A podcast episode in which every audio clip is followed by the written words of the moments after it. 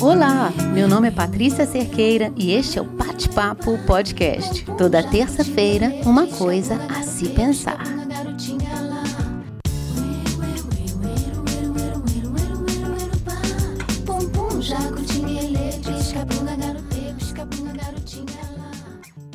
Na última semana, eu contei aqui, toda entusiasmada, sobre a montagem de uma mini oficina para a realização dos meus trabalhos manuais. E entre as novidades, eu agora adquiri uma guilhotina, aquela de cortar papel, e que eu só tirei de dentro da caixa e pus sobre a mesa depois de tudo estar pronto e devidamente montado para a produção. Eu fiz fotos, fiz stories durante o processo e hoje, quando eu realmente podia começar os trabalhos, eu montei uma câmera para me acompanhar. E sabe o que aconteceu? A primeira vez que eu usei a guilhotina para cortar um papel, ela estragou. A lâmina entortou de um jeito que não ia nem para frente nem para trás. Desliguei a câmera e pensei, não estou acreditando. O primeiro sentimento foi raiva. Que porcaria é essa que eu comprei, que estraga na primeira vez que eu uso? O segundo foi culpa. O que, que eu fiz de errado? Deveria ter lido as instruções. O terceiro, preciso de uma nova guilhotina. Eu não sei se foi eu ou se foi o produto, de qualquer forma, naquele instante, o meu dia de produção pela frente mudou. Nesse momento, eu pensei, não seria possível continuar agora o que eu tinha me proposto a fazer. E amanhã eu resolvo. É isso. Fui para a minha lista de afazeres para ver o próximo item. Encontrei elaborar roteiro dos próximos dois episódios do Bate-Papo Podcast. Isso porque eu vou viajar e preciso já deixar tudo pronto antes de partir. Afinal de contas, o bate-papo acontece toda terça e durante a viagem não quero me comprometer e resolvi antecipar meu trabalho para não trabalhar nas férias. Pensando no roteiro dos próximos dois episódios, eu resolvi contar sobre o que me aconteceu para falar do poder do imprevisto. A gente se assusta diante de um imprevisto.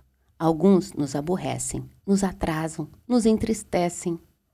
Mas não há como chorar pelo leite derramado, que significa não adianta reclamar do que já aconteceu. Temos que reagir quando reagimos aos imprevistos e não deixamos que eles nos detenham, saímos de onde estamos e partimos para melhores ações. E com isso podemos muitas vezes fazer o melhor da situação.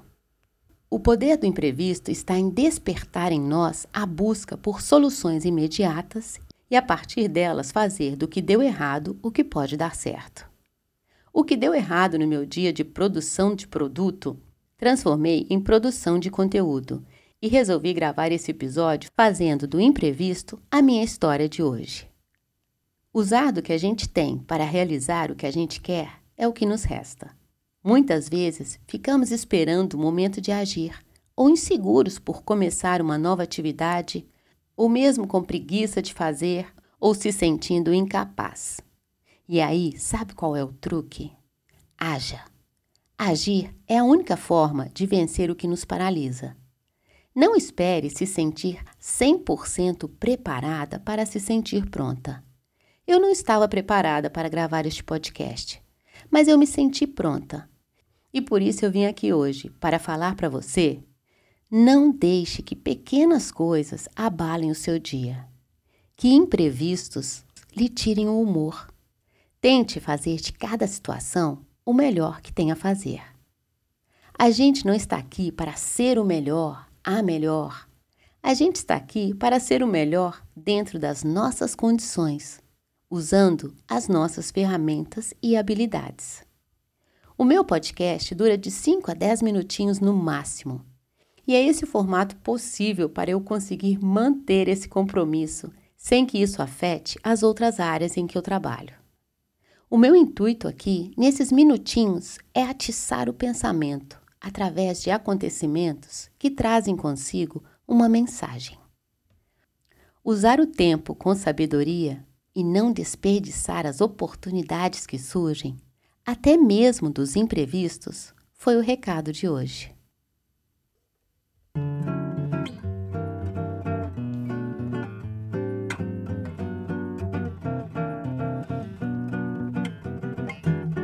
Não tenha medo de tentar. Não tenha medo de errar.